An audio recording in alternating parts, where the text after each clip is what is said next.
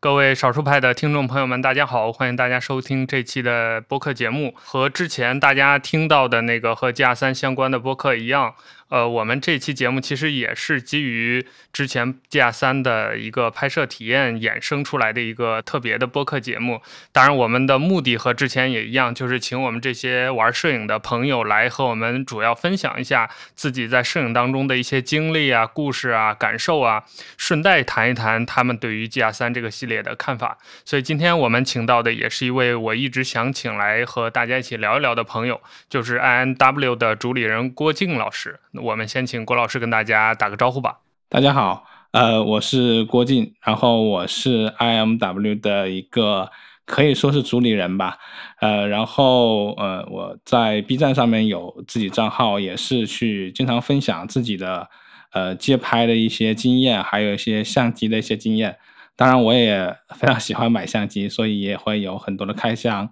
那么今天非常高兴能够在这里去参加少数派的一个关于摄影的一个讨论。对，呃，我自己是一直在看郭老师的节目的啊，所以就默默潜水。这次终于把郭老师请来，我们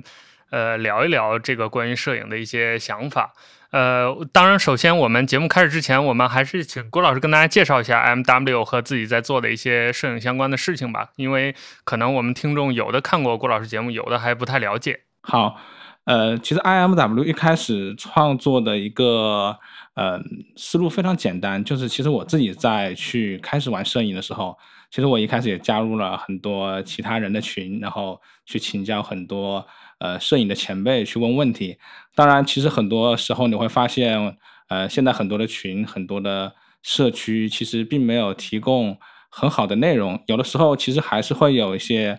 呃前辈、长辈对你的一些。呃，不能叫压迫吧，就是会有一点呃轻视的感觉，所以对于很多新人来说呢，呃，其实是有一点难受的，有的时候会给人一种非常劝退的感觉。所以后来我自己就呃从各种各样的群里面去退出来了，我就想一个问题，就是我自己能不能够呃靠自己去在摄影上面有一点成长。后来我就开始去看一些呃摄影大师，包括一些很有名的一些商业摄影师。我去看他们是怎么去思考的，然后去看一些摄影评论、摄影史方面的东西。慢慢的，我觉得我自己也可以去分享一些这样的内容给一些新手。然后我就去做一些视频节目，然后也遇到了很多的朋友去跟我去分享，去互相交流。然后我觉得这是一个非常好的事情。然后我就就是因为之前受过 伤的那种感觉，我就觉得啊，应该去创建一个可能是没有伤害的一个。比较理想的一个社区，对，就是呃，创建了一个 IMW，因为当时其实呃世界上也发生了很多事情嘛，包括疫情呀什么，所以我觉得这个世界其实是需要去记录的。但这个世界又很疯狂，它的疯狂的一面是有好的一面，当然也有坏的一面。所以当时我们的 IMW 就这个名字就是说疯，就这个世界疯了一样，就叫 In Mad World。嗯，所以呃，当时就取了这样一个名字，希望就是在这样一个社区里面，然后我们能够帮助各位摄影的新同学们去更有信心的去记录自己，去记录这个世界。所以这是当初呃创建 IMW 的一个初衷。那么在做 IMW 的这个事情的同时，呃，我自己也在摄影上面去做了很多尝试。呃，如果是看过我节目的同学知道，其实我一开始是非常就是追求光影的内容的。后来我觉得光影可能有点太过于简单，我就去追求刺激，就是在街上用闪光灯去拍别人。然后我发现，最终这些从技术上面给我带来的一些刺激，慢慢的无法满足了之后，我就去拍一些我生活东西。可能有些同学可能是了解了我拍我父母。就是离婚，然后今后的生活，其实我自己也非常关心他们对于离婚、对于婚姻、对于人生、对于我的看法。然后在这里面去做了很多项目，然后，然后在这个事情之后，呃，有很多就是看了我的这个拍摄过程，看了我这个项目之后，很感动的同学呢，呃，也开始逐渐的向我去请教怎么去拍摄一个项目。慢慢的，他们自己也在开始去拍摄项目，所以我觉得。呃，这是一件对他们稍微来说有一点帮助的事情，我能够帮助他们去更深的去了解摄影，去探讨摄影，去探讨自己，去发现这个世界。我觉得这是后来这段时间我帮助他们能够做的事情。所以，呃，我跟我的小伙伴们也都每年都会出一本画册吧，就是去鼓励自己，也可以去，嗯，就是更好的去观察自己和世界。我觉得这是一件非常有意思的事情，所以到现在来说呢，就一直 做到现在。虽然也不是呃盈利的一个组织，但是我很高兴，就是有很多朋友能够跟我一起去搭建这样一个非常理想化的一个小的一个世界。这是我做的 IMW 和。最近这一年大概做的事情，我在看你的栏目的时候，有一个比较明确的感受，就是我当初呃会订阅你的频道，主要原因就是我当时在搜一些关于严肃摄影还有街头摄影的一些频道，嗯，然后就不小心看到了，看到之后发现还聊挺好的，然后就一直在看。呃，所以我一直想问你，就是你的频道关注的内容，其实都是比较偏严肃的非商业摄影的一些话题，不管是街拍，还是甚至包括聊器材的方式，包括聊一些比如摄影为什么虚无 这样的话题。都和现在，比如 B 站或者 YouTube 上流行的主流的探讨，要么就是比如直接测评器材，要么就是探讨商业摄影，或者是拍大片，和这个方向是很不一样的。那所以换言之，就是你选择了一个注定小众的一个题材，一直在做。那你为什么要选择这样一个题材来做自己的频道呢？呃，我觉得从一方面来说，就是。呃，我自己做这个频道，我其实并不是想去为了去赚钱，所以很多时候我其实并不太考虑呃观众需要什么。呃，很多时候我做事情其实是呃可以认为是打引号的，是有点自私，就是嗯，我其实是为了自己而做的。就是我觉得去真正的掌握一个知识的一个关键点，就是能把这个知识复述出去。而且能够帮助到别人，我觉得这是能够呃真正的去把这个知识沉淀下来的。所以一开始其实我是为了自己，后来我发现就是虽然它是很小众的，但是确实有很多，就是后来发现有很多非常专业的人士成为了我的呃订阅者，比如说嗯张倩妮老师啊，我们也是通过我的频道，他加了我之后，然后我们去说，哎原来他也有看我的频道，然后我觉得非常的。呃，受宠若惊，还有很多真的是在，就是大家可能在网上看不到的，就是他们自己很少分享，因为他们是真正的做职业的摄影，他们呃加了我，然后去聊，就是看了我的这样一个呃分享，他们也有很有感触，然后或者说他们有不同的观点，但是没关系，我们也会讨论不同的观点，所以我觉得呃，虽然说它是偏严肃一点，或者说偏小众一点，但是我。呃，不觉得这个是，或者说从功利角度来说，它不是没有市场的，因为很多，特别是在现在大家都能够连在互联网上面的时候，你会发现，就算是一个非常小众的爱好，也会有很多人去喜欢。后来我其实是被这种呃很多很愿意去。真正学习摄影，然后很愿意去跟别人分享的人去鼓励，所以我觉得这是让我能够一直做下去的动力。我觉得这是一件让我觉得开心的事情。所以他的粉丝量，通过他能够得来的利益，其实早已经不是我需要第一时间去考虑的事情。我觉得我自己某些方面来说可能会有点自大，就是连接了一些非常呃低调但是非常好的摄影师。我觉得从某种角度来说，我们都在很努力的。为了摄影这件事情，呃，能够在国内能够变得更好，我觉得这是一件很好的事情，所以这也是支持我的动力。而且你在做内容的时候，有一点就是，呃，在你的频道里面有大量的关于街拍的内容。你刚才也提到，其实你是最初是想寻求刺激嘛，然后就走上街头，甚至闪光灯怼脸这种拍法，就是。一种比较强烈、比较容易引起争议的，可以说一种拍法。是的，是的。但是为什么就是你持续到今天，包括你以之前在节目里也说，可能都不那么多的走上街头去街拍，或者说拍的量不那么大，但其实你一直在做这项工作，或者说一直在玩这种拍法。街头摄影到底它的魅力和吸引你的地方是什么呢？嗯，我觉得这个是跟很多人喜欢的那个 Bruce Gilden 是一样的。其实我一开始在学习的时候，我。看 Bruce Gilden 的时候，我会觉得哇，这个人好像非常的过分，他在道德上面是有一些自己的问题的。呃，我今天不是在这里去跟大家去解释是不是道德上面有问题，我觉得每个人有自己的看法，都是没有问题的。但是当时我看他这样拍摄的时候，我对他这个人有了非常大的兴趣，呃，我想去了解他为什么这么做。后来我就发现他其实是一个。呃，小时候在家里是在家庭中是一个比较弱势的一一个关系，然后他的父亲经常会觉得啊，你这也不行，那也不行，所以他后来拿着相机在街头去拍摄的时候，他去拿闪光灯去拍别人，其实你会发现在纪录片里面，他其实并没有被哪些人责骂，相反，其实路上的很多人都是非常友好的。对，但是他会说，他知道自己很难跟别人去建立一种沟通，他特别怕别人。去呃责备他，就像好像想到了他父亲对他那种不认可的影子一样，但是他通过这种方式去挑战了自己和人之间的这种疏离的关系，相当于在一部分治愈自己呃小时候跟父亲的这样一个矛盾，或者说这样一个不和谐的东西。他通过摄影，通过这种方式去逼迫自己去跟人去连接，就算有路人去骂他，他也会去跟他解释，就是强迫了自己去跟别人有更多语言、有更多肢体的交流。他觉得这是对他的一种治愈。所以通过这个案例来说的话，对我来说也是一样的。其实我自己啊，我相信很多的同学，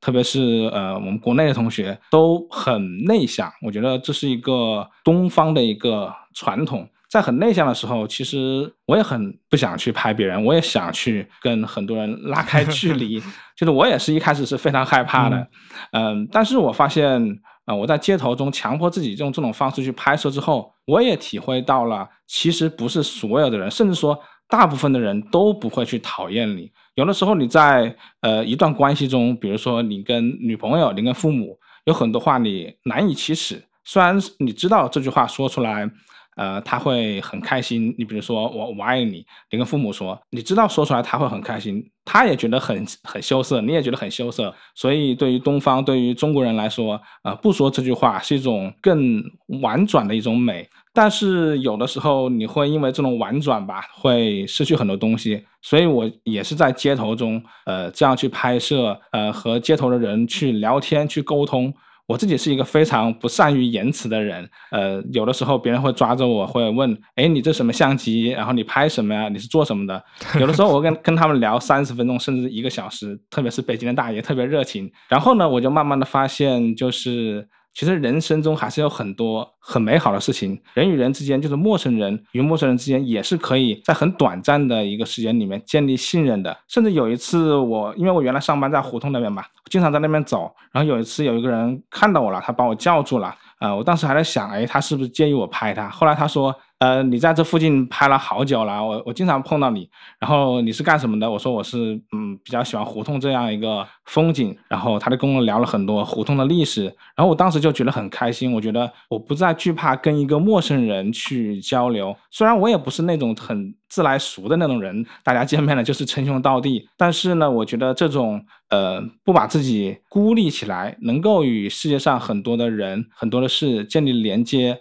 这种事情让我觉得是件很好的事情。那是什么东西让我有了这种感觉呢？就是我能够经常去街头去走一走，去拍摄别人，然后去跟别人去沟通，甚至有的时候会留下他们的联系方式，把照片打印出来之后给他们，他们会说。呃，有一个案例就是他们说，哎，这个你拍的真好，然后我会觉得很开心，所以我觉得这是街头摄影给我带来的呃非常不一样的人生体验，这也是为什么我一直坚持去拍摄街头。嗯，你说到这个街头摄影能让人和人之间建立联系，还确实挺有意思的。就我昨天在也是在街上拍东西的时候。本来我那个状态是非常就是纠结的，因为走到那个地方，其实因为我经常去那个地方拍，所以就新嗯完全没有新鲜感嘛，就是所有的风景啊、光照啊什么的我都非常熟悉，所以我就不知道拍什么。然后这个时候刚好有一群大妈，可能是外地来的游客吧，就他们在当地的一个类似于纪念碑的一个场景前面要合照，然后刚好走到那儿，他们。们看我背了两个相机，然后就把我叫住，可能觉得我比较专业，然后就给他们拍拍的。其实那个画面就是他已经指定好了，就是我想要一点，他们是大逆光嘛，就是他们背后就是夕阳，然后镜头正对着那个夕阳，就按说那个画面是不好看的，但他们就想要那个，所以我就给他们按照他们的想法拍了几张。完了之后，那些大妈就很开心，然后在旁边称赞小伙子真专业，但其实就完全跟专业没有关系。他们的手机也很破，然后画面也也不怎么样，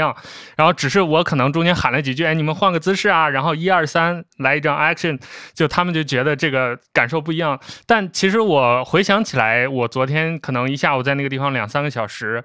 最好玩的就是，如果让我选当天最满意的照片，我可能就会选我给他们用手机拍的那几张照片。因为虽然画面不怎么样，照片也不属于我，但是那个过程是蛮好玩的。就是摄影的意义，或者说摄影建立人和人之间连接的那种感受，在那一刻是体现的还蛮准确的。没错，其实我觉得我刚才也聊到了，就是 IMW 我们做这样一个社区，或者说帮助大家的一个目的就是。而且，呃，也我当然也知道这个方向是小众的，但是我并不认为它现在是小众，它在未来它就是小众的。呃，因为确实，因为我们的经济发展的很慢嘛，相对于欧美来说是比较晚的。那么相机在他们那边大概有一百多年的历史，所以他们很了解这个东西，他们很愿意在里面去挖掘艺术的东西。我觉得今天很多。所谓的小白，所谓的菜鸟，喜欢大虚化，喜欢荷花，喜欢高饱和度。我自己我自己觉得不是什么问 题，我觉得它是一件好事。只要人群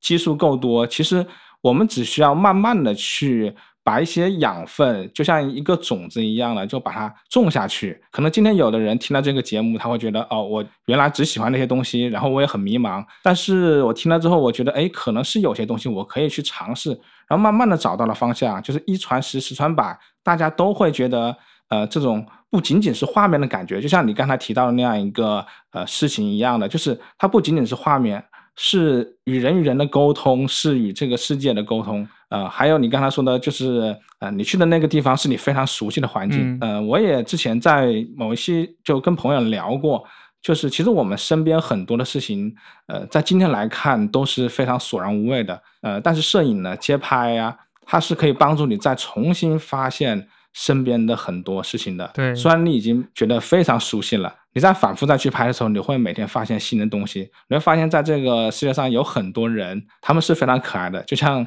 刚才的那些大妈们，也像你说的，就是。虽然那天下午，他这张照片从美学、从嗯构图，然后从整个的一个呃艺术啊，或者说摄影史什么一些东西来说的话，它可能并不是一件好的作品，甚至说呃可能连作品都评不上。但是对于当时的你来说，呃，对于在这边旅游的这些大妈来说，可能这就是一个对他们来说非常有意义的一件事情，所以我觉得这也是摄影给我们带来一个非常呃重要的事情，也是其实我一直想去传递的一个观点，就是一直自我表达和摄影本身背后的那个意义，其实要比摄影更重要。当然，摄影是一个媒介，没有摄影你也。很难找到这些东西。哎，对，说到自我表达，我一直想问这样一些问题啊，就是你在拍《失落的婚姻》这个项目的前后大概是怎么考虑的呢？因为我有看你展示的那些照片，我感觉还跟你之前发表过的或者你在节目里传递的那些照片的风格都蛮不一样的，包括你当时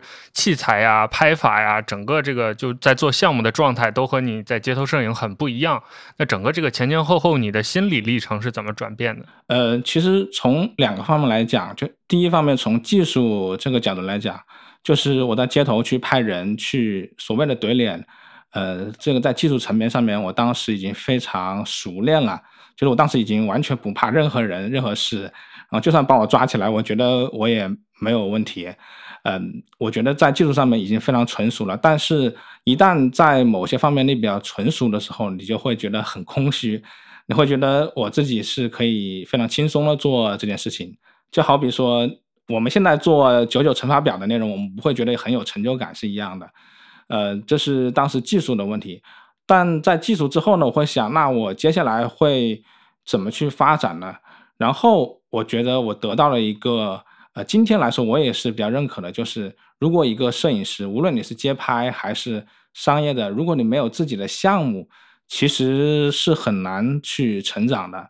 呃，因为你只得到了摄影的一些皮毛的东西，项目是可以帮助你在整个摄影在呃这个过程，在选片在拍摄中都会帮助你非常非常大的提升的一件事情。所以当时我就会觉得我需要去更多的思考项目这件事情。然后其实拍摄项目你会发现，摄影只是一个手段，它能够帮助你去呃叙述一个故事。然后那个时候我就会想，有什么样的故事是可以去帮助我去尝试这一点的呢？我就想，我的人生中是不是有很一些遗憾，是我需要去解决的，需要去触碰的？我就想到一点，就是哎，当时我小的时候，因为我自己是呃，大概是七八岁的时候吧，我父母就离婚了。呃，那个时候我其实非常懂事，非常早熟，没有表现出什么不高兴的一个态度，我还觉得表现出一个非常开心的样子，让父母都觉得不要担心。因为那个时候离婚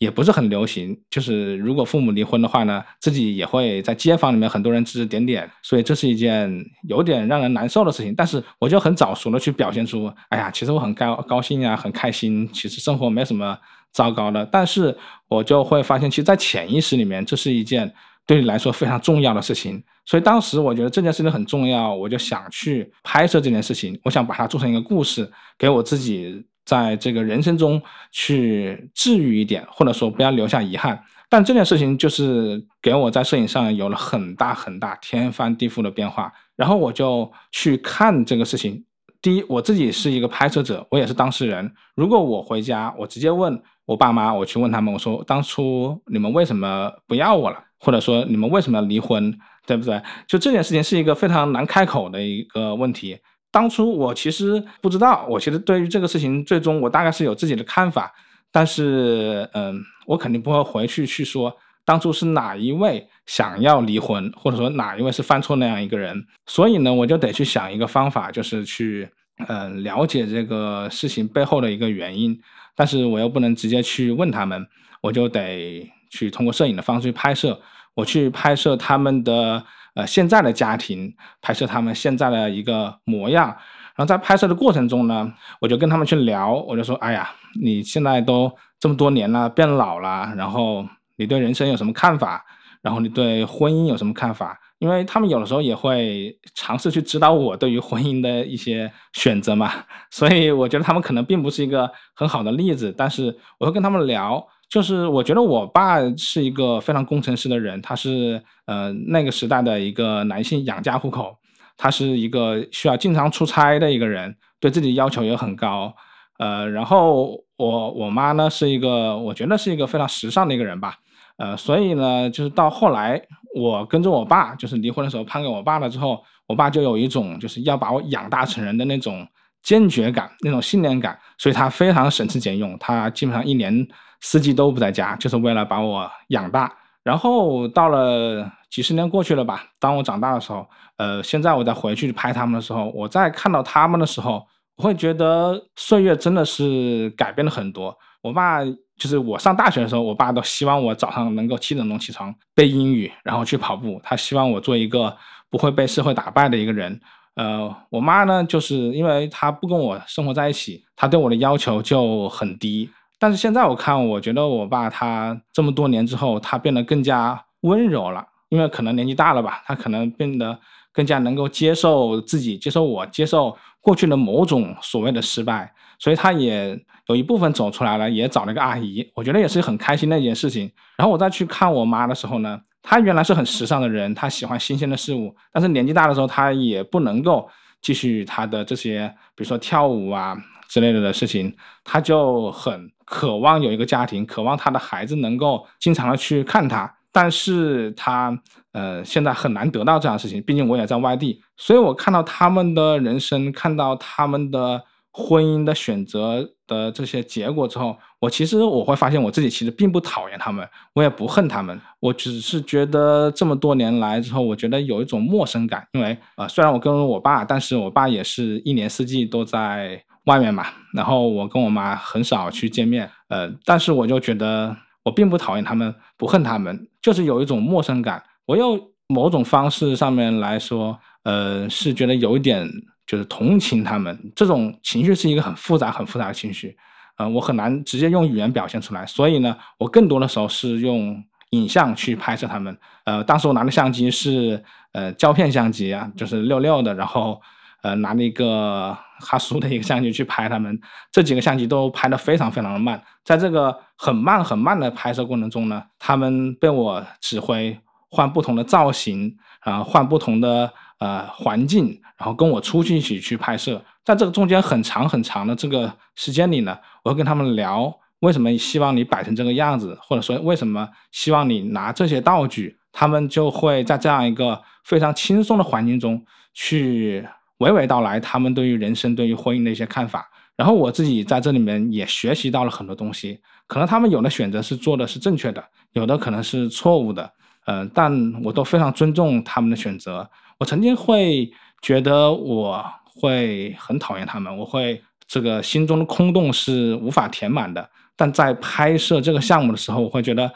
其实他们不是那种非常不顾小孩或者说呃十恶不赦的人，他们只是一个正常的人，他们的挣扎跟我是一样的。我现在也会有这方面的挣扎，对于社会的压力，对于感情的压力，呃，我都会觉得他们跟我是一样的，或者说我本来就跟他们是一样的。所以我就开始原谅了他们。我发现，在拍摄完了之后，我在整理照片的时候，一张一张的翻阅过去，哪一张在前，哪一张在后，嗯，应该是用什么样的顺序去跟观众表达的时候，我会觉得我自己也其实很感动。然后我觉得，在把它输出成册交给别人，当有人说很喜欢我的故事的时候，我觉得我自己也被治愈了。所以从今天来说的话，我觉得离婚这件事情。对我来说已经没有什么影响了，我反而是非常祝福他们在今后的人生中能够过得更好。然后我也从中间吸取了很多教训，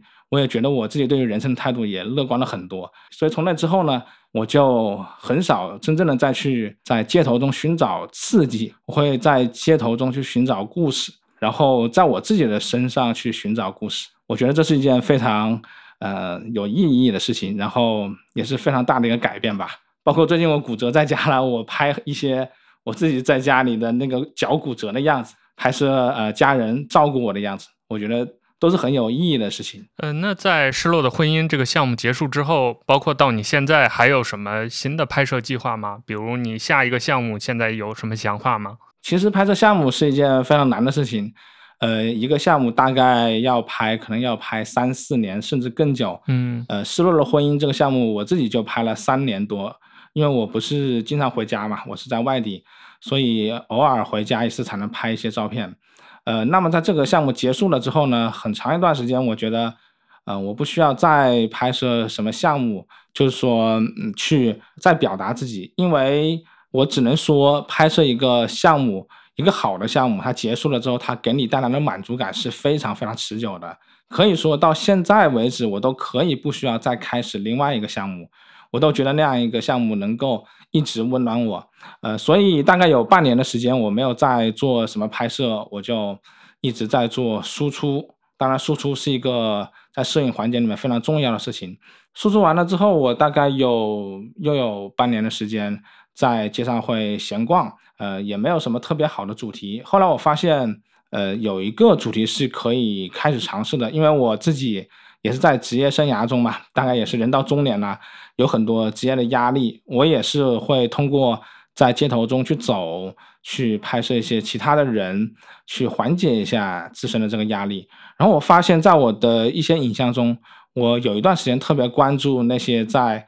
大场景上的一些小人物，就是比如说你看到一片啊海，然后你会发现只有一个人在这个。海中间，你会发现，你可以在城市的公园里面看到，呃，一整片树林。你会发现在整个树林里面就有一个人躲在那个地方。然后我就会想，在我们现在的这样一个城市生活中，呃，在这么繁华、这么浮躁的世界中，总有一些人好像与这个世界有一些距离。我就很想去探讨，呃，这个人与人之间的距离。我觉得这也是我一直想要去探索的一个话题。包括一开始去拍摄街头的人，去很接近的去拍摄，那是为了解决我自己与人的距离。后来我拍摄失落的婚姻，是为了解决我与家人的距离。到最后现在开始去尝试去拍摄，就是大城市中的小人物，实际上是为了解决就是人与这个世界与这个环境的距离。所以我现在是开始是拍摄，嗯，就是大的场景里面的一个小的人物，呃，大片的草地中间一个人，或者是大片的树林、大片的海。当然，在城市中要找到这样的一个场景是很难的，所以这个拍摄的非常缓慢，可能一年也就只能挑到那么两三张可以符合这个主题的一个画面。当然，也需要更多的去呃呃旅行也好啊，还是更多的去转一下也好，需要去很多的地方，你才能找到这样一个场景。当然，你在里面会发现有很多问题，就是你不能只拍树林、海，因为你是要探索人与环境的关系。所以你还需要去找到，就是城市的水泥的丛林里面的一些小的人物，可能是上百的窗户中间的一个人，或者说是水泥工地中间的一个很小的人。总之有很多这些东西是需要去寻找的，这是我在拍摄的东西。但是一个项目的拍摄确实非常非常难，你很难呃真正的呃在很短的时间里面找到这么多好的场景。所以这个项目还在慢慢拍摄中，呃，我也不知道它最终会不会成功，但是我希望会成功吧。那你最近在主要用什么设备呢？因为在你节目里，其实各种包括胶片机、包括数码相机、包括手动的像徕卡，然后像自动的索尼，什么都用了一遍了。那你最终现在主要干活或者主要拍摄的设备是什么呢？我现在主要拍摄的设备是。呃，G R G R 三，对，这个是也是我们今天的主题。我还是哎，蛮喜欢 G R 三的。切题了。对对，我们还我还是蛮喜欢 G R 三的，因为 R 三比较小巧，再加上我最近骨折在家嘛，骨折家躺着的时候，呃，我觉得嗯，能有一个小的方便的一个相机，能够让我很好的去。记录身边的发生的事情，我觉得 G R 三是一个首选。呃，然后在拍摄项目的时候，我会根据项目确实会选不同的相机。呃，就像刚才我也提到了，呃，用胶片的话，六六画幅，甚至现在用大画幅都是完全有可能的。因为在拍摄项目，你是不需要追求速度的，更多你是为了让。被摄的那样一个主体，他能够放松起来，他愿意去跟你聊很多东西，所以呃，大的画幅它的速度没有什么问题。那呃，一般在拍摄人像的时候，呃，或者说刚才我想要的就是呃大场景中的小人物，你会发现其实器材还是很重要的，就是越大的画幅能够给你呃更好这样的一个效果。比如说张克纯的以很多项目。都是用很就是六六至少是以上的画幅去拍摄的，嗯，所以我觉得相机在它的选择其实是跟你的项目是有关系的。嗯，我如果说是拍摄人像或者拍摄人像的项目的话呢，我会用更大的画幅。但是大部分时候街拍，嗯，拍摄自己的生活，当然并不是说这些也不能成为项目。呃，我只是说，呃，根据项目想表达的。方式的不一样，呃，你可以去选择不同的器材。G R 是呃私摄影的非常非常好的器材，我觉得，嗯，我还是比较喜欢 G R。虽然我经常吐槽它，但是我还是非常喜欢 G R 的。但是在很严肃的人像摄影的话，我还是会考虑选择更好的、更大的画幅。呃，那咱们还说回 I M W 吧。呃，这个摄影团体可以说是你一直跟随你摄影生涯的一个团体，没错，就是它承载了很多你对于摄影的理想，包括一些概念、一些想法。但就目前来说，它看上去是和当前这个自媒体时代有点。格格不入的这么一种状态，比如说你们在做一些呃类似于传统的杂志，虽然它是以电子的形式呈现的，比如说在做一些摄影社群，这些都是好像比如十年、二十年前甚至更早到西方甚至几十年前在做的事情，在现在这个互联网时代，大家都比较追求快嘛，所以都更多的通过影片啊、通过社交媒体啊来传播这些东西。那你在做 IMW 的时候，为什么选择了这样一个看上去比较 old school 的一种社群的形式呢？嗯，我自己是互联网人，我是一个很早期就参加互联网的。呃，其实在我小的时候，我觉得互联网是非常有活力的。呃，从今天很多人来说，他们会觉得互联网正在一步步的走向死亡。我自己从某些角度来说是认可的。为什么？是因为在原来的呃，在我小时候那种早期互联网的一个环境，其实很多人都是非常喜欢分享的，然后分享的内容都是非常非常专业的。我觉得如果说回到二十年前，我觉得 IMW 的这些内容是完全拿不上台面的。但是可能是因为呃更短的、呃更快速的、更热门、更吸引眼球的东西出现了，所以导致我们现在大部分人都会很喜欢短平快的东西。嗯，我自己是呃能够理解这件事情的，因为有的时候我也会刷一些短视频，但是我会觉得能够真正沉淀下来的东西是一定是有质量的，呃，有内容的，有思考的东西。呃，我觉得不是说没有人呃想要去创作这些东西。如果说是没有人想要创作的话，那十年、二十年前的互联网它就不是一个。呃，人人都分享，人人都是专家，人人都很认真讨论的一个环境。只是说，可能有的时候，当环境变化的时候，有的人就没有时间做了。呃，新的一批人，新的一些年轻人，他们有自己的更好的表达的方式，更好的一些想法。那么对我来说的话，我至少从现在来说，我还是会更加认可一些，就是传统的一些能够沉淀下来的一些媒介。呃，当然我自己也在做视频，这也是一种很新的尝试。呃，没有视频的话，可能也会很多人不了解 IMW。但是同时，IMW 也不是仅仅在做视频。最近我们也上了跟一个杂志合作，上了纸了媒，也做了电子杂志。其实我们也有自己的播客，呃，虽然说它更新的很很少。然后我们也有非常专业的就是摄影评论，大家都会先机先测去做一点东西出来。那这件事情就是，我觉得它是可以沉淀出来的。也像我刚才提到了，现在虽然说我我们在这个社会上面能够发现有很多很多人是很入门、很初级的摄影，但是我还是坚信，当我们的生活条件越来越好的时候，会有越来越多的人不仅仅满足于就是短平快的一些东西，可能会有更多的人想要去呃了解摄影它背后是什么样的东西，我怎么样才能去。真正的拍好就是一张照片，或者说我怎么样，呃，去设计一个项目，然后去，可能有的人会看到我的视频，会觉得啊，我也想像你失落了婚姻那个样子，去通过摄影这个方式去治愈自己，去跟更多的人建立更好的关系。我相信一定会有很多人去理解这件事情的。到那个时候，如果他们需要一些资料，需要一些历史上面的，呃，有些人哪些人做了这些事情，做了哪些尝试。得到哪些结果？他们需要这样的影像或者声音或者是文字的话，我希望在那个地方他们能找到的是 IMW。可能到那个时候，我们也可能不一定在做摄影了，但是我希望他们能够看到我们留下来这些资料，然后他们可能有他们更好的想法、更好的点子。更年轻、更新鲜的一些，呃，更开放的一些感觉的东西能够去出现，我觉得他们能够从我们这里得到一些内容，去发扬他们自己的这条路。我觉得作为奠基人来说的话，我会觉得是一件蛮高兴的事情。所以我自己会认为内容还是很重要的，只是它就像一个时代的一个更迭一样的，它并不是不重要，只是在这几年。被人们遗忘了，但是我觉得人们对于好的内容还是有很好的诉求的。这也是为什么，呃，你会发现有很多非常非常专业的职业的摄影师，呃，就是很喜欢我们这样的一个环境。而且呢，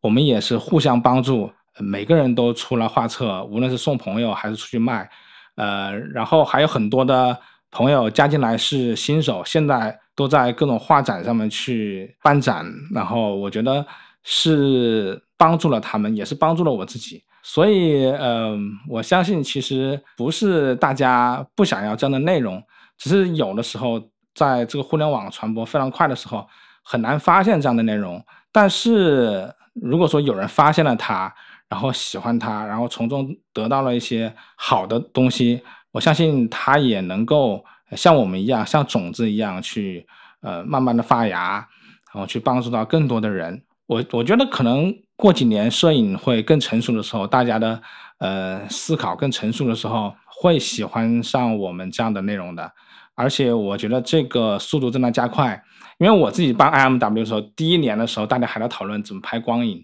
然后到今年的时候呢，年底我发现很多的朋友们都做画册、做项目这件事情当成稀疏平常的事情。我觉得如果是这样的一个速度的话，我相信呃后面很多很多的人都会开始做自己的项目，去探索自己的世界和身边的世界。那么到那个时候，其实我觉得 IMW 这个东西是不是存在，是不是从我们开始，是不是从我们的一个点子去发芽，我觉得都已经不重要了。我觉得那个时候世界就是我们想看到的这样一个世界，就是有很多人能够用摄影建立自己、治愈自己、去改善自己。我觉得这是一件很开心的事情。嗯，说到这个 IMW 这个社区，其实就说到了，也是我们约这次。播客有一个很重要的原因，就前两天郭老师在群里面也跟大家在讨论，就很多人说我们这个 I M W 这个群像一个夸夸群，就别的地方 都是在批评的，然后只有到了这个群里面，我们是基本上一派和谐。就你发的照片，就会有人说你哪里好，然后说很喜欢你的照片，而且你之前也在做影片专门讲过这件事儿，就是你为什么。不走批评那条路线，反而是在表扬大家，而且确实有很多所谓的菜鸟或者新手，通过这样的方式，他找到了自己的亮点或者是自信，嗯，他慢慢走上了一条正轨，或者找到了自己的拍摄的风格。那在我们节目里，其实我们就想再听郭老师跟大家讨论一下，就是。为什么要有夸夸群这样一个形式，或者说为什么在摄影里面，或者说在艺术创作里面，有的时候赞美比批评更重要或者更稀缺呢？我觉得从某个角度来说，我自己的经验来说，呃，如果不是我坚定的意志的话，可能一开始我在呃加入那些群被他们批评的时候，可能我就放弃了摄影。然后这是我自己的一个经历。然后我也经常会混迹各种社交网站嘛，我也看到很多的。新手啊，小白他们会，哎，经常会向一些所谓的一些呃大师大佬们去请教，说这样的摄影作品怎么样？那很多人会说啊，你这个拍的太垃圾、太菜了，你就别学摄影了。我也看到很多人因为这种批评吧，就是非常的失落，然后非常失望，然后自己也真正的就放弃了。我其实觉得每个人都是对于生活有独特的观察的。只是有的时候他自己确实经验会比较少，他的对于无论是摄影还是艺术啊，还是对于生活自己本身的理解都是比较浅的。但是没有关系，他有的时候他只是缺少一个老师。呃，我当然并不是想做这些人的老师，我只是觉得。如果你告诉他照片中他的呃好的方面的话呢，你其实是会给他更好的一个帮助。其实很多人，我觉得特别是新手，大家都很有自知之明。他上来发一些照片，他也知道自己拍的没有那么的好。呃，包括在群里面。我们也有很多呃很老的群友会经常发照片，你会发现这个差距是非常非常大的，就新人和那些老手拍的东西还是有很大差距。但是为什么我经常在跟朋友们聊天的时候，就是说我们为什么要鼓励他呢？因为我们也是从这个新手过来的，这是一方面。另外一方面就是，如果你不能发现别人的照片中的亮点的话，其实你是很难发现。呃，世界上很多事情，很多人的身上的亮点，我们并不是说要，呃，你发的照片百分之百就鼓励你，不能批评。其实有的时候我们的批评是非常严肃的，就是当你说，哎，你你艾特我了，你说群主你来批评一下我这个拍的好不好？或者说你拿了一个项目来，你拿了你打印出来的东西，你让我们来批评一下，我们会非常严肃的批评。但是我们的批评都是相对来说非常嗯学术一点的，或者说非常呃硬核一点、严肃一点。呃，我们不会说啊你这个相机啊不行，或者说你这噪点太多了，或者颜色太嗯太过于饱和了。我们不会用这种方式去批评，因为这种方式我觉得是非常肤浅的一种方式。我们会问你拍这张照片的时候，你想要表达的东西是什么？当时做这个事情的时候，你的一种情绪是什么？你会发现，其实大部分的新人他是回答不出这个问题的。即便他有的时候他拍出了好的照片，他也回答不出来。所以，其实我们在做这件事情，或者说夸别人的时候，我们并不是要呃，仅从表面上去帮助他建立自信。当建立自信是一件很重要的事情，我们更多的是希望他能够找到照片中自己的亮点。对我来说，我会看到很多拍的，你从整体结构上面来说并不是很好啊。那从颜色上面来说，也可能不是那么好。构图啊、光影可能都嗯、呃没有那么的让人满意。但是你会发现，哎，他对生活中的有个小的观察是很好的。举个例子，这个人一个老的一个呃男人在那里摸这个小猫，这个小猫很开心的在笑，那可能在光影结构上面不太好。但是你会发现，哎，他对人物的观察是非常好的。然后你再看他的很多其他的照片，你会发现，他对每一个人物都有自己很独特的一个视角。所以这个时候，你通过这一点去夸奖他，然后帮助他建立说，你其实潜意识是喜欢观察人物的，你是喜欢去描述人物的，所以你可以往这方面去发展。其实你是在帮助他，一方面你在帮助他，另外一方面也是对于像我们这种照片的观看者、评论者有更高的要求。其实这是我们呃创建 IMW 对于呃我们一些老的一些同学的要求，就是你帮助他，其实是在帮助你自己。所以群里面天天发很多照片，我想办法去夸别人的时候，我也在想，哎，这些照片应该怎么夸，又显得不那么生硬。我会看他他自己就聊天，他的生活，他的朋友圈，然后去看看他的呃这些照片有什么样的共同点。然后我想，哦，原来这个人他是有这方面的一些才华的。然后我去帮助他，然后他会觉得，哎，又很开心，他也能觉得学到的东西。其实这一点，在我们举个例子来说的话，就是如果有的人他游泳非常的好，你没有必要去把他强迫的去，嗯，去让他去踢足球。有的人踢足球踢得好，你也不要让他去跳高。但是在一个小孩子，就是在摄影的方面，他是个新手，他叫小孩，他一他就是一张白纸，他什么都还不知道的时候，他做了一些下意识的举动，你发现，哦，他原来是。踢足球是一个好手，他未来这方面会有发展。你会发现在这件事情上面，真正有要求的不是这个孩子，不是这个新手本身，而是老师，而是你去评论他的这样一个老师，是对你是有要求的，对他们没有要求，因为他们本来就新手，他们就是不懂。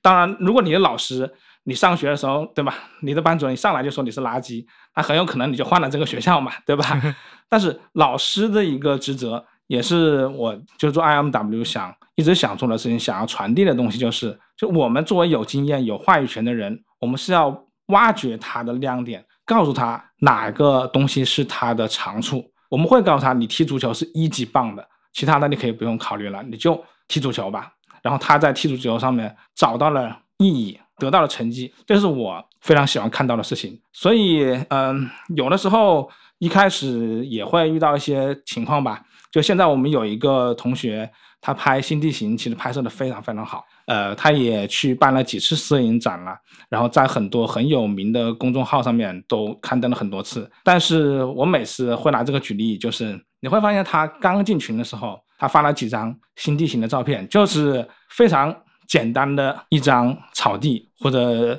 一个阳光下的海。然后我说，哎，这个拍的真的不错，这新地形这个方面的，我觉得你这个思路很好。他当时就觉得非常非常的感动，他会觉得在其他的群里他发这些东西，所有的人都说他是垃圾，但只有在这个地方碰到了我，我告诉他是拍摄的不错，他就一直这样去拍摄下去了，发展下去了。所以当然也不是自吹啊，就是你会发现，嗯，有的人他是有才华的，是没问题的，但是你要能够发现这个才华，你还是需要有。比他更多的阅读，比他更多的去对摄影的思考，所以这也是也满足了我的自私的一点。我觉得，哎，我帮助了别人，然后我自己也得到了很多成长，所以这是一个双赢的一个局面。所以这也是为什么我一开始提到的就是 IMW，我想做的就是一个非常理想化的一个场景，其实就是一个大家能够互相帮助、互相成长的。呃，至少很多人会觉得是我作为这个 IMW 的主理人，我帮助了很多人。其实我觉得我是从大家身上吸取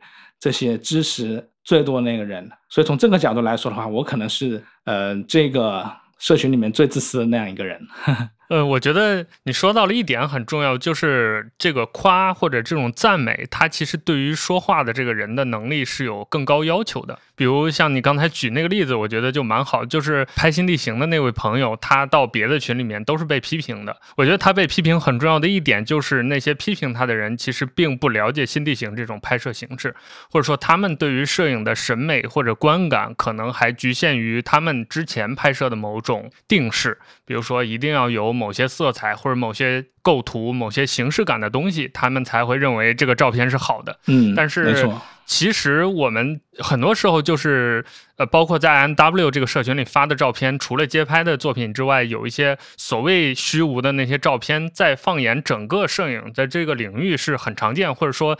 甚至都很成熟的一种拍法了，只是说在国内或者说在某些摄影群体内，大家可能还是先从那种商业片啊、大光圈啊，然后或者强烈的视觉刺激那么过来的，所以他对于某些摄影的类型是不了解的。他看上去可能这个画面是平平无奇的，所以他就会认为这是一张烂片或者一张没什么意思的这个摄影照片。但是。其实有一些照片是需要这个看的这个人他去下功夫，比如说你刚才提到一点，就是当一个人在照片群里破了照片之后，你会去看他之前聊过什么，然后去判断他的想法，知道他这个照照片是要表达什么，或者他生活环境里面跟他照片是有什么联系的。我觉得这个还是蛮重要的，这也是。呃，整个这个国内摄影社群或者摄影氛围里面，我感觉比较缺失的一个东西，就是大家都没有耐心去真正的去阅读照片，就完全是靠那头三秒钟来判断一个照片的好坏。那我们接下来最后再来聊聊你自己吧，就是你自己也参加过一些摄影的比赛，包括也发表了自己的摄影作品和项目。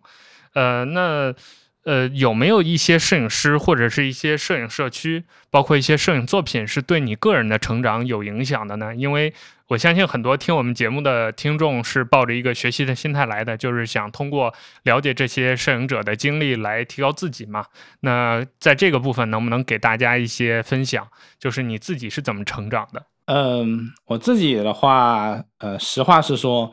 呃，早期来说的话，对我有影响的就是 Bruce Gilden。然后和就是深山大道了，呃，后面基本上我对他们，呃，也没有说那么的崇拜。对于其他的摄影师来说，我自己也没有说，嗯，非常的有一种，呃，崇拜的感觉。那么我觉得这个是我个人的一个经验啊，就是我自己本身是一个非常不太喜欢崇拜或者说是去追随谁的一个人，所以我，呃，一开始会觉得我要把自己。变得跟他们一样，呃，然后去努力。所以一开始虽然说听起来很自负，就是我会觉得我跟他们是同行，就是我觉得我跟深潭大道水平是一样的。当然这是打个引号的，我是说通过这种方式去激励自己啊，我会是觉得我是跟深潭大道的水平是一样的。那么，那如果说我为了达到我跟深潭大道的水平是一样的，我应该做哪些事情呢？那我就会去看他们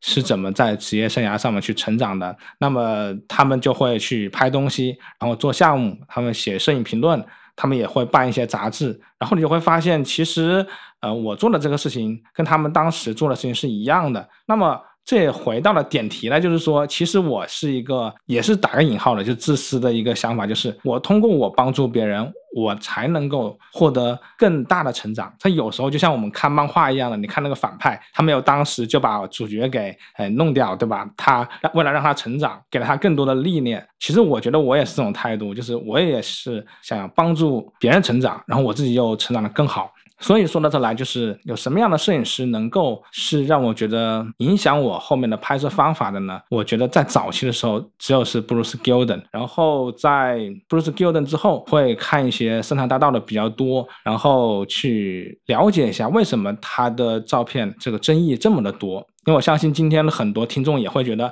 我不喜欢深潭大道，因为我也不知道他拍的是什么东西。那么我会很好奇，为什么这么多人喜欢他？为什么这么多人又不喜欢他？说实话，我一开始看深山大道的作品的时候，我也不理解。我也是看了很多的摄影评论，看了很多的纪录片，包括看了当时的日本的呃政治啊文化的一些激烈的变化，我才理解到。为什么他当时要这么拍？他这么拍的表达是什么？我也能够理解很多人，呃，对他们来说，去看摄影史、看一张照片、看一个故事是很难的，因为当下的生活是很浮躁的。但是如果说你一定要去把摄影去学好的话呢，我觉得你确实需要很沉下心的来去看一个呃你自己喜欢的摄影师的作品。那么我觉得这个摄影师是谁，其实并不是很重要。啊我觉得可以在众多的摄影师。中去找到一个你喜欢的这样一个照片，就是单纯从视觉上面来说你喜欢，或者说从内涵上面你喜欢，其实我觉得都没有关系。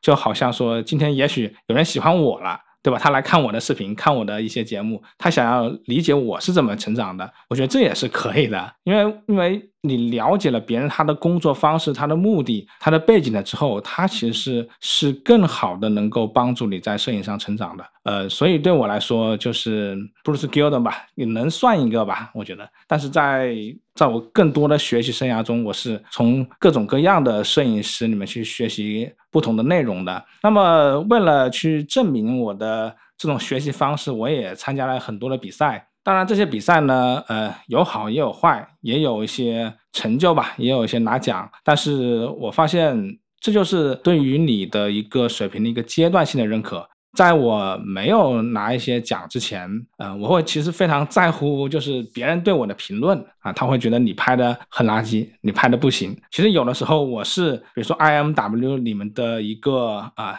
定心的这样一个人物，我会夸别人，但是对于我来说，其实很少有人夸我，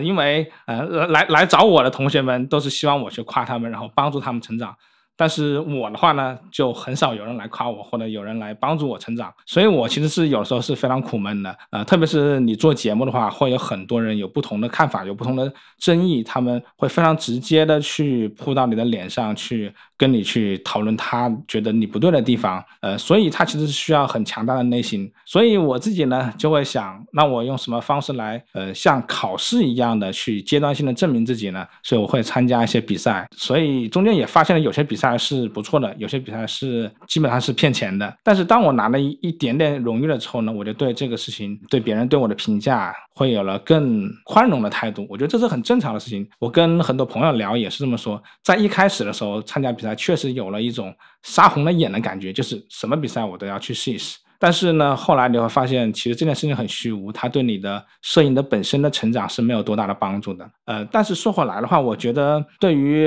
嗯大家来说，如果想要成长的话，怎么去成长呢？我觉得可以多去看一看摄影师的作品，有你喜欢的话，你就去挖掘他，你就看看他的一些生平的一些经历，他自己一些访谈，然后你再去按照他的方式去拍摄。我觉得模仿的拍摄并不是一件不好的事情，我觉得是一件非常高效、非常能够帮助。你在摄影上面有更多的理解的一个方式，就是你按照他的方式去拍，你就能够大概去理解他当时为什么要这么拍。那么在拍摄了一段时间之后呢，可以去尝试参加一些比赛，去跟更多的摄影师去交流。而且我也一直跟啊朋友们啊，跟 IMW 的同学去说，也是我自己的刚才所说的一些经历啦，就是我觉得千万不要盲目的去崇拜谁，就是我也不希望有谁进了群了之后叫我什么大佬啊。啊，老大呀之类的，我坚决不希望有人这么叫我，因为你这么叫了我，就像我刚才提到了，我这么去去看《圣诞大道》，我会觉得永远我们两个都会有这个鸿沟，有没有这个鸿沟没有关系，但是我在心态上面我是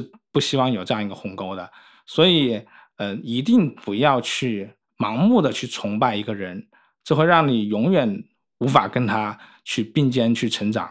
所以我觉得有这样的态度了之后呢。你去看他那些作品，然后参加一些比赛，你就会成长的非常非常快。所以这大概是我的一个经验吧。对，我觉得这点很重要，就是这个心态的调整。就可能很多所谓的小白吧，或者新手，目前还没有相应的某种技术，但是他一定要有。对应的那个，我就是大师，或者我就能拍出不一样东西的那种心态和状态，他才可能去勇敢的尝试一些自己没拍过的东西，或者模仿一些大师去拍东西，然后找到自己的感觉。没错，在这一点我一定要补充一下，就是我看了很多人的照片，我觉得即便是很多人他不会用相机，他对于世界的观察，他对于世界的理解都是非常独特的，他缺的只是技术。那技术是最好去弥补的，光圈、快门、ISO、按快门，你什么时候按，这些都是最好去弥补的。如果你对这个世界没有观察，你是永远去找不到这个好的点在哪里，你是永远得不到一个好的作品的。所以我觉得，呃，像你刚才说的，一个小白，一个菜鸟，他如果非常崇拜大师或者崇拜某一个群体的一个人的话，他就会被这种东西去压制。我当然不是去教大家去自负啊，只是说你要相信自己是最棒的。如果别人不喜欢你的东西，那就无所谓。你要相信自己是最棒的。你缺乏的是把你自己的这个想法好好表达出来的能力。但是这个东西是很好去解决的。你要永远能够找到生活中和这个世界上面让你兴奋的这个点，你要相信你自己是能够找到的。我觉得这一点要比摄影这个技术本身是更重要的。OK，那我们关于郭老师的今天聊天的部分就聊到这里啊。我们接下来和之前一样，也给郭老师准备了一些关于 G R 三的问题，想听一听郭靖老师对于这个器材的一些看法。刚才郭老师也说了，最近他因为脚伤之后，也在家里很高频、很方便的使用这个 G R 三的相机。那我们刚好和他聊一聊他对这个器材的感受。那我们想首先听郭老师聊一聊你自己在使用 G R 系列的一个经历吧。呃，我自己使用 G R 的经历就是一开始我用 G R E S 这样一个胶片相机去拍摄，然后我觉得这个相机非常小巧轻便，呃，然后能够非常快速的拍到我想要拍的东西，然后它的整体的拍出来的这个效果也还不错，所以我当时对 G R 这个相机就很感兴趣。呃，说实话，G R 是我用过这么多相机里面唯一可以天天带在身边的一个。相机，你可以想到了什么，看到了什么有意思的事情，呃，都可以用它去捕获下来。后来我就用数码的时候就用 G R 二，然后 G R 二是我非常非常喜欢相机，因为它有闪光灯，呃，所以它可以满足我很多在晚上拍摄的这样一个呃技术，它能弥补它，因为它闪光灯，它可以打亮环境，它能给你非常不一样的视觉效果。那么后来我喜欢去用闪光灯拍人的时候呢，我也非常喜欢 G R 二的闪光灯。呃，你不需要去考虑去带一个闪光灯，它又很小巧轻便，所以我是非常非常喜欢 G R 二。到了 G R 三了之后呢，虽然我吐槽非常多对于它去掉闪光灯这件事情，但是在平时的生活中呢，当我拍摄的越来越慢的时候呢，我觉得 G R 三也是不错的。只能说我就是爱之深情之切吧，就是对它责问的会比较多一点。呃，这大概是我的一个经历。那我现在基本上天天都会带着 G R 三去记录我身边的生活，因为有的时候我会发现，呃，生活中一些不经意的点，有可能是可以成为你的。呃，一张好的照片，这样一个作品，也有可能会成为一个好的项目的开端。所以我觉得 G R 三是一个，呃，我最近非常喜欢的相机。我觉得 G R 的系列可以作为一个摄影师的灵感之源，所以对它的评价还是比较高的。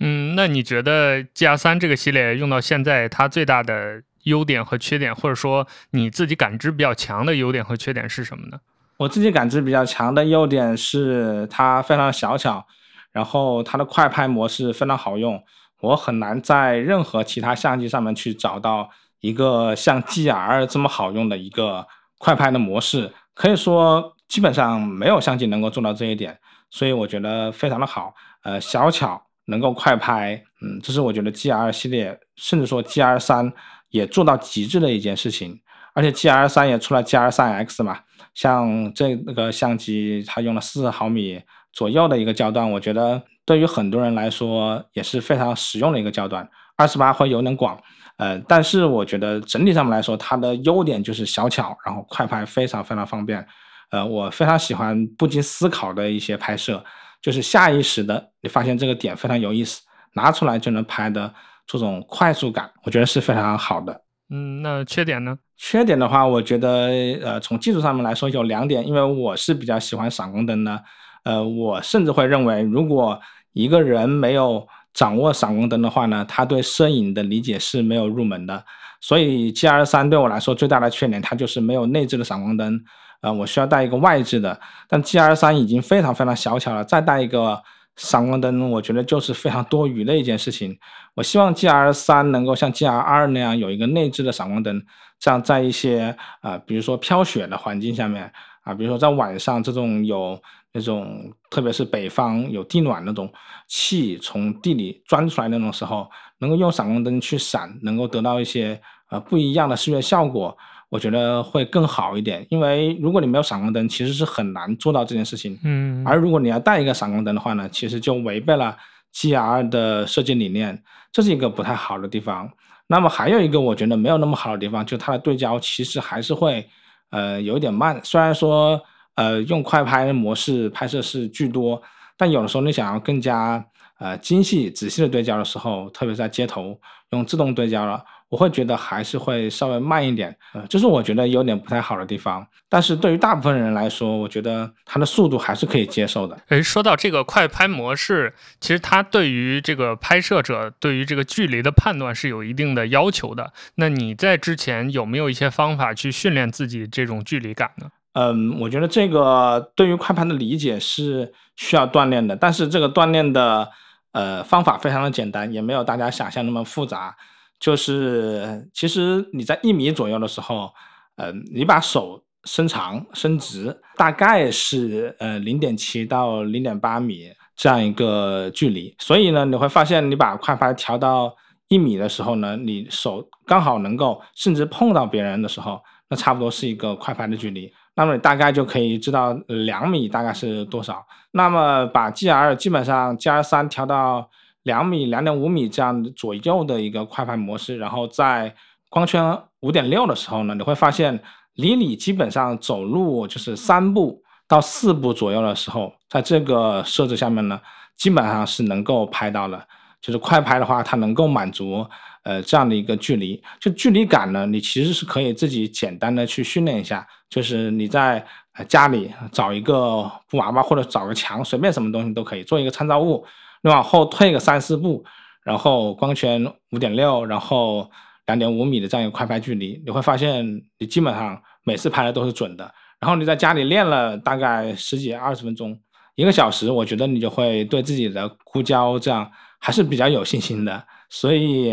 这是一个非常简单的一个方式。我自己一开始尝试的时候，我就是靠自己手臂的一个长度，就是我在路上的时候，我觉得，哎，这个人马上要撞上的时候，他大概是。啊，这大概是一米左右。那么如果说我走四步五步，大概就是两米到三米左右。然后你在外面去尝试一下，你不要害怕，因为我觉得有的人是很害怕，我拍的是糊的，拍的是呃虚的，有问题的。我觉得现在数码相机其实非常方便，就是你拍糊了就糊了，你也不是说你非得今天就得拍到一张好的照片。但是你要相信自己，你出去这一趟，你一个小时之内你就可以完全掌握这个。呃，估焦的一个快拍的这样一个技术，那你就去拍人，你就想啊，我离他有三五米的时候，我就按下快门，不管他拍的好不好，只要他对上焦了，我就觉得这是成功的。我觉得大家可以尝试一下这样一个方式，用自己的步长，用自己的手臂的长度去试一试，呃，你会发现很快，二十分钟、三十分钟，你就能够完全掌握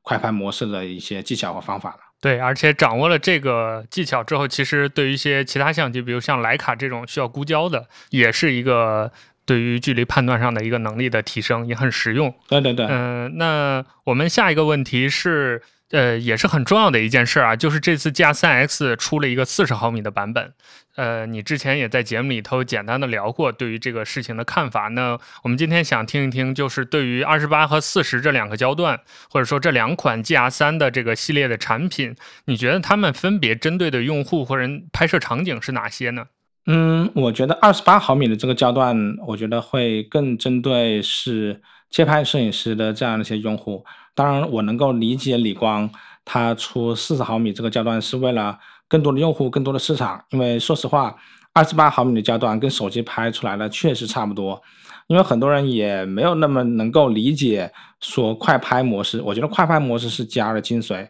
如果它去掉了快拍模式，我觉得这个相机就没有什么价值。所以，呃，从这个角度来说，如果说大部分人他又不使用快拍模式的话，其实他会发现跟手机拍的确实也没什么太大的区别，呃，而且也不是经常能够带在身上，所以我觉得从市场的角度来说，确实需要一个和手机拉开差距的一个呃小的轻便的相机，而且它的虚化也是不错，它的画质也还是不错，所以我觉得理光呢这一次出嗯四十毫米的 G R 三 X 呢，我觉得是一个非常聪明的做法，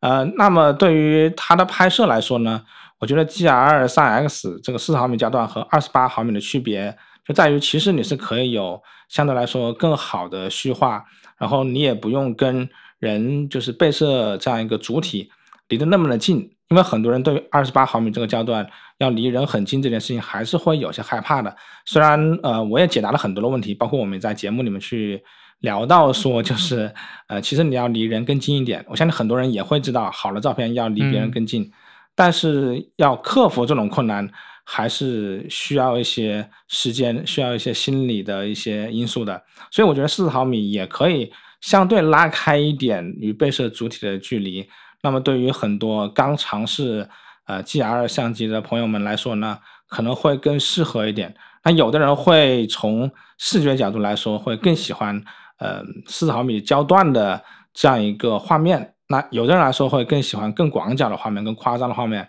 比如说我自己啊，不仅喜欢二十八毫米，我可能会喜欢二十一毫米的。对我加那个加的那个转接镜会更广，会利用这种更广的、更夸张、更荒谬一点的透视来去表达。但也不是很多人都能够接受一个超级广角的东西，因为越广角的东西，其实拍摄的是越难的，因为画面里会进入各种各样的物体，你要编排它。是很困难的一件事情，所以呢，我觉得四十毫米焦段是啊非常聪明的一个呃做法，它的产品也是非常不错，嗯，但是它的快拍它的距离就不像嗯二十八毫米这个焦段这么好用，它会更难拍一点。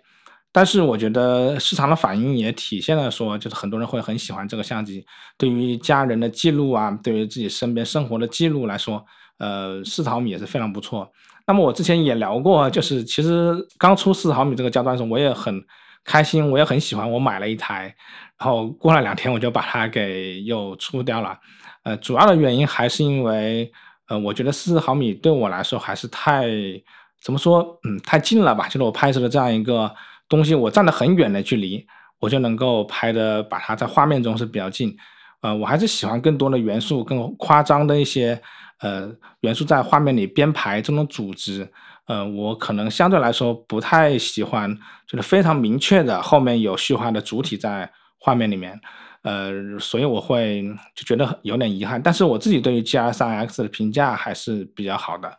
对我当初在用的时候，我其实对它的期待也是更接近三五的，但后来我发现它其实更接近于五零那种感觉，就是它其实是更近的。对对对，呃，那关于 G R 三，我们最后一个问题啊，就是你会愿意推荐哪些人来购买 G R 三这个系列？不管是二八也好，还是四零也好，那哪些用户可能不是这个系列的受众，或者就不要考虑了呢？如果说呃要让我推荐的话呢，我觉得如果想要在街拍上面有一些成长的话呢，我觉得所有的。街拍的摄影师或者立志于去学习街拍的一些摄影师呢，都需要去配备一台 G R 三。虽然我经常吐槽它没有闪光灯，我不喜欢它，但是我还是希望所有的街拍摄影师都能够去尝试去使用一台 G R 三，而且用正确的方式去尝试 G R 三，就是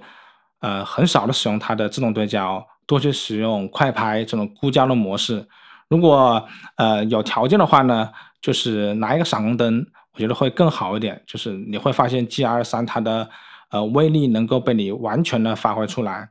这是我觉得任何一个街拍摄影都应该尝试一下二十八毫米焦段的 G R 三。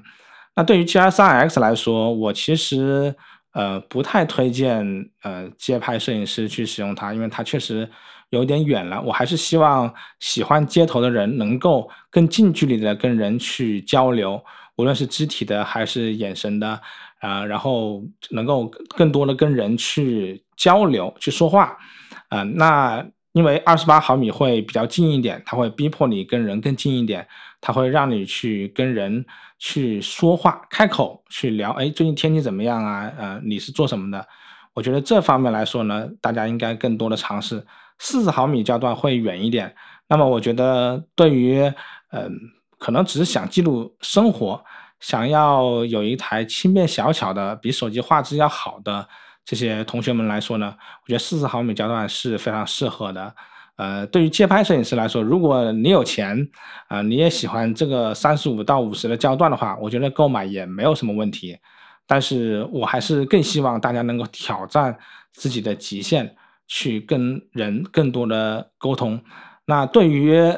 嗯，只是对摄影有普通的记录需求的同学们来说，我觉得二十八毫米焦段非常的不建议，就是因为你会发现你拍的东西很小，然后你也很就是没有这样一个胆量去跟人更近的沟通。你会发现，呃，这个焦段跟手机没什么区别，所以你会放在那里吃灰。但四十毫米确实能够拉开差距，有比较大的虚化。说白了，总结一点就是，我希望想在专业上面发展的同学呢，更多的去使用二十八毫米焦段。那么，可能对摄影没有那么高要求的，只是记录生活的四十毫米焦段是可以去尝试的。但是，我觉得 G R 三这个系列的相机啊，都是非常不错的、优秀的相机，都是呃非常好的设计。我觉得买了肯定是不会亏，虽然 李光也不会给我钱，但是我觉得 大家都可以去尝试一下，因为它是一个设计思路非常不一样的相机，而且它也是一个好的相机。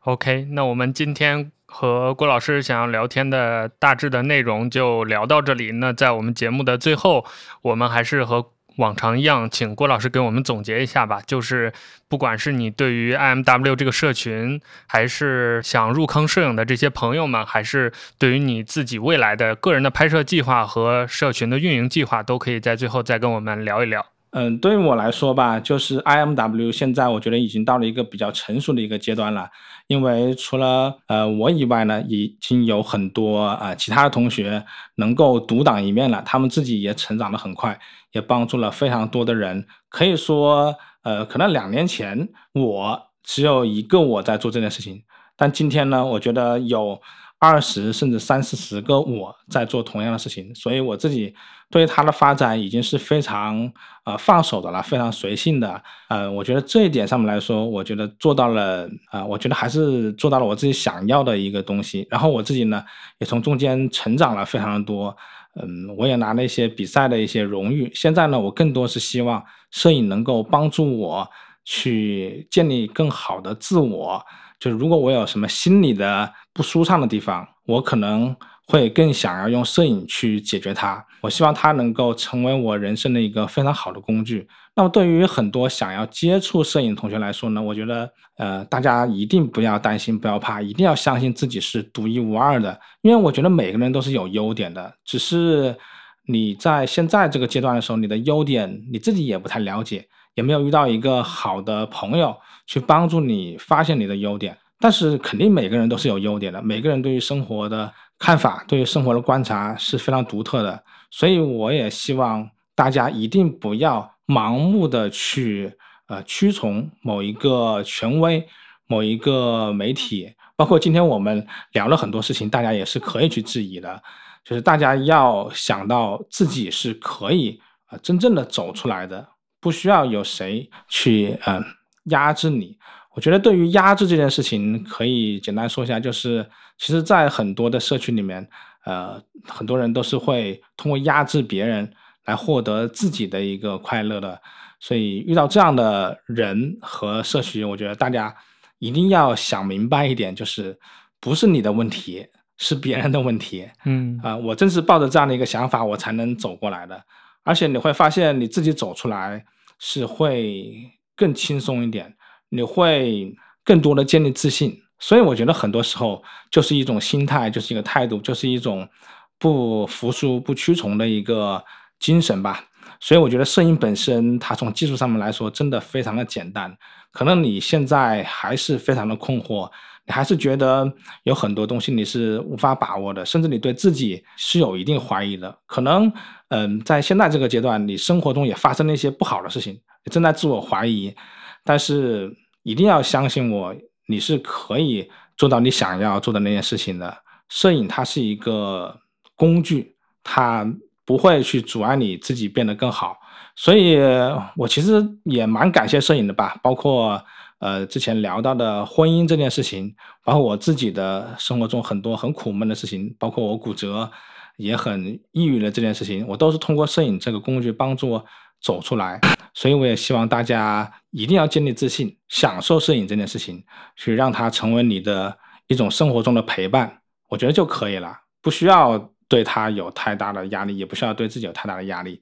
要享受它，享受它，你才能得到更好的一个结果。OK，感谢郭老师今天的分享。其实今天我相信我们听众听下来也能感受到，就是我们在讨论当中没有涉及更多的纯技术领域的一些话题。呃，其实这样的一种聊天形式也是希望大家能体会到，就是在摄影这个领域里面还有更多的可能性。这也是我们今天整个这个聊天核心想表达的一种情感或者一种诉求吧，就是让大家对摄影有新的认识。因为其实如果你看过郭老师。的影片的话，你会发现很多时候他在影片里面表达摄影对摄影的理解和感受，就是以这样的一种角度来表达的。他不会跟你讨论很多，像有些博主比较喜欢就某一个很细节的东西、很技术的东西跟你展开讨论很多。但郭老师可能更多的是会从一个摄影感受的角度、思考的角度、体会的角度来讲摄影这件事儿。呃，最终目的也是希望大家对于摄影